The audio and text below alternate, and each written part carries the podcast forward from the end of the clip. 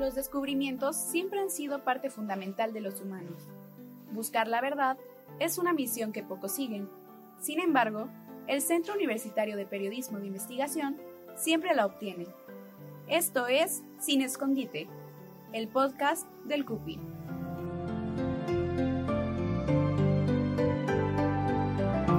En este primer programa te presentamos la historia del gobierno de Francisco Domínguez Servín, el cual acumula 97 observaciones por parte de la entidad superior de la fiscalización.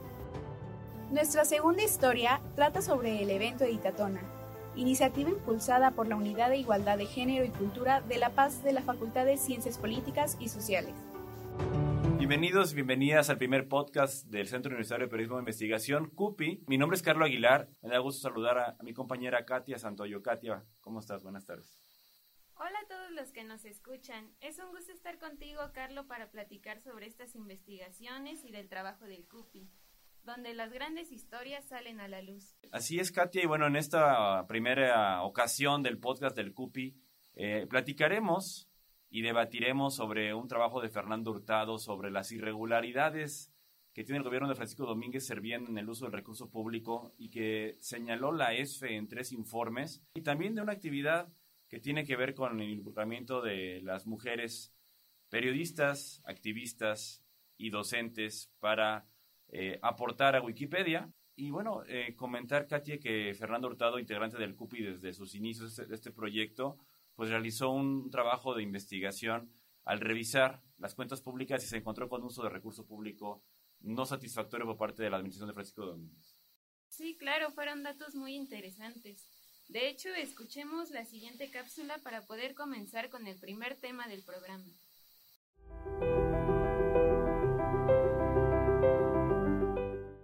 adjudicación indebida en 16.6 millones, 33 contratos con un mismo proveedor y más de 67.2 millones de pesos en construcción de terminal Crobús sin acreditar elementos técnicos. Son parte de las 97 observaciones que tienen las cuentas públicas del Poder Ejecutivo del Estado de Querétaro.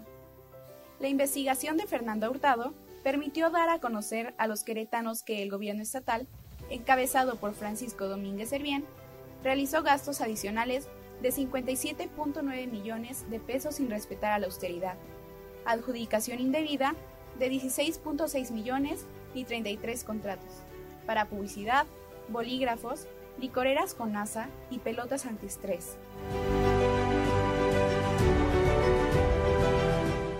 Y bueno, con base en los documentos analizados de la entidad superior de la fiscalización, ESFE, Hubo un total de 97 observaciones emitidas durante los tres años, 22 en 2018, 29 en 2017 y 46 en 2016.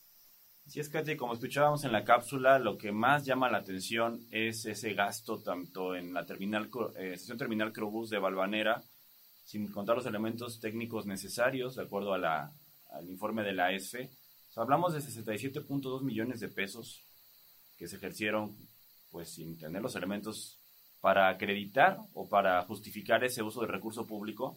Y también en caso de un proveedor que recibió múltiples contratos de acuerdo a la ESFE en el último año de que van los informes 2018 y que lo mismo le pagaron a este proveedor por pelotas antiestrés, ¿sí? así como lo escucha, pelotas antiestrés es el gasto de recurso público de parte del gobierno estatal que para campañas de responsabilidad social como parte del programa Hombro con Hombro que tiene Secretaría de Desarrollo Social y lo mismo también para cuestiones de propaganda o publicidad. Esta, persona recibió en total, como escuchamos en la cápsula, de 16.6 millones de pesos, pero resulta ser que es un proveedor que no acreditó, eh, por así decirlo, su afiliación al IMSS y también eh, tiene pues, señalamientos en otros eh, procesos en otros estados del país, de acuerdo a la revisión de, del informe del año 2018 por la ESFE. Y habría que añadir Katia, a estos eh, documentos que revisó Fernanda, también encontró que el gobierno del Estado modificó las bases para una licitación pública, modificó en términos que utiliza la ESFE indebidamente las bases de una licitación pública, lo cual, a decir de Margarita Cruz, académica de esta facultad y entrevistada para este reportaje de Fernando Hurtado, es una situación, calificó ella como muy grave. cuestiones que el gobierno del estado pues está haciendo sin tener las atribuciones jurídico-legales para hacer, ¿no? De acuerdo a la ESFE y a un especialista en asuntos públicos y gobierno. Sí, claro, y aparte destacar que de las, de las 97 observaciones que se hicieron durante los tres años, 2016 es en donde hay más observaciones, porque son 46. Entonces sí salta mucho ese número en comparación a los otros años, ¿no? Sí, aunque en defensa del gobierno del Estado o para los seguidores y quienes puedan defenderlo, pues el número de observaciones ha disminuido con el curso de los años, aunque como señalábamos también habría eh, que valorar también la profundidad o lo que implican algunas observaciones dentro de ese total de 97 en tres años que ha ejercido el gobierno del Estado y que han sido auditados por la ESFE, ¿no? Y tener en cuenta que las personas tienen este derecho a saber qué se está haciendo con los recursos públicos. O sea, no deben dejar de lado que es importante saber estas cantidades y pues exigir que haya procedimientos administrativos este, según sean necesarios. Sí, son documentos públicos los que revisó nuestra compañera Fernando Hurtado, eh, los tres, porque hablamos de informes anuales que, que hace la ESFE, 2016, 2017 y 2018, y como señalaba hace un momento, además de las irregularidades con una estación terminal Crobús, con este proveedor, también se olvidó especificar la cantidad de recurso público que está implicado en estas modificaciones indebidas en términos de la ESFE a la institución pública. Hablamos de más de 10 millones de pesos que fueron a parar a dos proveedores que se favorecieron o beneficiaron, por así decirlo, de esta indebida modificación en una institución pública, lo cual también habla de, o sea, si vamos sumando las cantidades, 67.2 millones de pesos, 16.6 del proveedor que recibió más de 30 contratos, otra cantidad de gastos adicionales por 57.9 millones de pesos que no respetó la austeridad, en palabras de la S, más otros 10, hablamos de más de 100 millones de pesos que tienen irregularidades o anomalías en el ejercicio del gobierno de Francisco Domínguez Servil. Claro, y en especial que no se tienen los documentos suficientes, que en algunos casos pues estuvo mal hecho el trabajo que se hizo, o sea, aparte de todo, y bueno, lo más importante para aquellos que nos siguen pueden ver es una cápsula que se elaboró al respecto de este reportaje que eh, habíamos presentado ya en TV con anterioridad sobre los gastos irregulares que encontró la ESFE. La pueden encontrar en nuestro canal de YouTube, en el CUPI, eh, CUPI. Ahí pueden encontrar el trabajo de Fernando Hurtado, que, digamos, elaborado en un video por nuestro compañero Edgar Soria sobre las irregularidades en el gasto del de, eh, gobierno de Francisco Domínguez Servién. Sí, claro, les recomendamos que pueden ver una cápsula en el canal de YouTube de CUPI sobre la información encontrada en los informes de la, ESFE. También pueden encontrar una infografía y el reportaje completo en nuestra página de Facebook. En Facebook y Twitter nos encontramos como arroba cupiwac.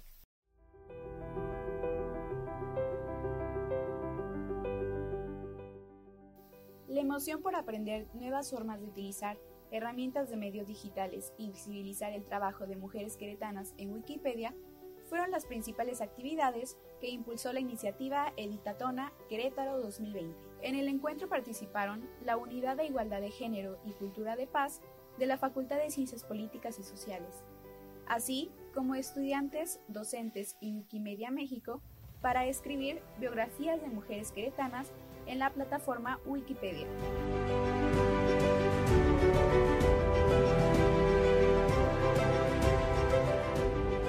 Editatona Querétaro 2020 se realizó el sábado 8 de febrero en las instalaciones de la Facultad de Ciencias Políticas y Sociales con la participación de mujeres, docentes, activistas, periodistas e interesadas en subir información de mujeres queretanas destacadas a Wikipedia. Y bueno, hay que comentar que en esta iniciativa lo que se hizo fue buscar perfiles de mujeres que tuvieran un destacamiento en cuanto a literatura, danza, investigaciones y a partir de ello tener pruebas que sustentaran la información para poder publicarla en Wikipedia. Estuvimos con la ayuda de Claudia Muñoz. Ella nos dijo qué era lo necesario para poder publicar, cómo era hacer la cuenta en Wikipedia, lo que podría conllevar el escribir, porque también no es solo escribir y subir la información, se trata de que al subir el archivo puede que te lo bajen si es que tus referencias no son las suficientes. Entonces, todo eso se aprendió para poder escribir y en especial eh, todas participaron con gusto. Al principio se dijeron unas palabras de qué se esperaba y todo. Recordar que esta iniciativa fue impulsada por la Unidad de Igualdad de Género y Cultura de Paz aquí de la facultad a cargo de Janet Jubera y bueno, se anunció desde enero Hubo una especie de curso previo que tomaron eh, el sábado primero de febrero las participantes. Y bueno, es un trabajo hecho por mujeres y que va a visibilizar y destacar el trabajo de mujeres queretanas en particular, ¿no? Recordemos que también en esta, en esta iniciativa participó activamente la doctora Marcela Ávila, directora de la facultad, eh, Alejandra Martínez Galán, colaboradora de TV WAC y destacada impulsora de los derechos productivos de las mujeres en Querétaro, además de, como decías, Katia, eh, integrantes y compañeras de este proyecto del CUPI, otras profesoras de la Facultad de Ciencias Políticas y Sociales como María Elena Mesa, de Luna, Zulima García Falconi, etcétera. Pero en total, según veían las fotos, fueron más o menos 30, eh, ¿verdad? Mujeres que estuvieron esa mañana del sábado 8 de febrero. Sí, aproximadamente. También hay que destacar que no fue algo que quedara ahí, porque se habló acerca de escribir sobre otras mujeres que no sean destacadas. Claudia nos dijo que sí existe la posibilidad, en tanto a lo largo del año se recupere información y se publique en medios. Entonces, supongo que el CUPI también puede participar en esto para ayudar a tener esa información y que se retome por si es que vuelve a haber otra iniciativa de Editatona. Sí, será, será un gusto tanto replicar la iniciativa como que información publicada por el CUPI nutra eh, de lo que se haga y se suba de información a Wikipedia sobre el trabajo de mujeres periodistas, ¿no? Y recordar, eh, bueno, periodistas y, otras eh, mujeres destacadas en Querétaro. En el caso de esta iniciativa de Querétaro, no es la primera ocasión que se lleva a cabo una editatona. Ya antes se había hecho en la Ciudad de México, pero en los estados está empezando a replicarse este ejercicio, esta participación de las mujeres y bueno, fue un éxito tanto en cobertura de los medios Recién eh, Janet Jubera, que fue la impulsora de esta iniciativa, eh, compartía de un medio local impreso que le dio dos páginas de publicación justo el domingo pasado, el 16 de febrero, a entrevistas y a lo que fue el Instituto Querétaro 2020. Además de que en el CUPI también publicamos el lunes siguiente la perspectiva y el entusiasmo de Claudia Muñoz de Wikimedia México sobre la respuesta de las mujeres y el éxito que ella señalaba sobre esta iniciativa ¿no? de, Querétaro y pues es algo que en este contexto sobre todo que estamos viviendo ahorita en México de, del trabajo de la visibilización de las mujeres, pues es importante destacarlo y aquí en el CUPI tanto colegas del centro como en cuestión de información que se dará cobertura, pues tengan ustedes por seguro que daremos seguimiento y daremos también alguna especie de prioridad a lo que hacen las mujeres en Querétaro y lo que compete a también asuntos de interés público relacionados con los derechos de las mujeres.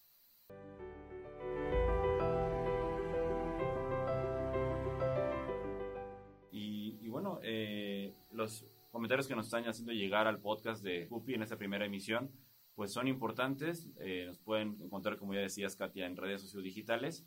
Sí, claro, los invitamos a mandar mensajes y preguntas a nuestras redes sociodigitales.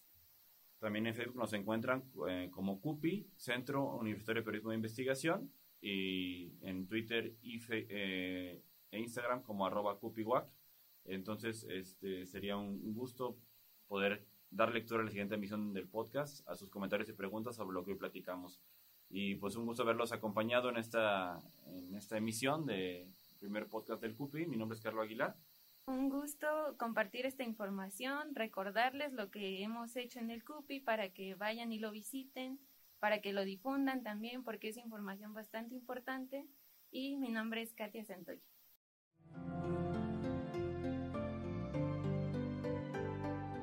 La información que necesitas para conocer los acontecimientos de Querétaro y México los encuentras en Sin Escondite, este programa es una producción del Centro Universitario de Periodismo de Investigación, RUPI, grabado desde la Facultad de Ciencias Políticas y Sociales de la Universidad Autónoma de Querétaro.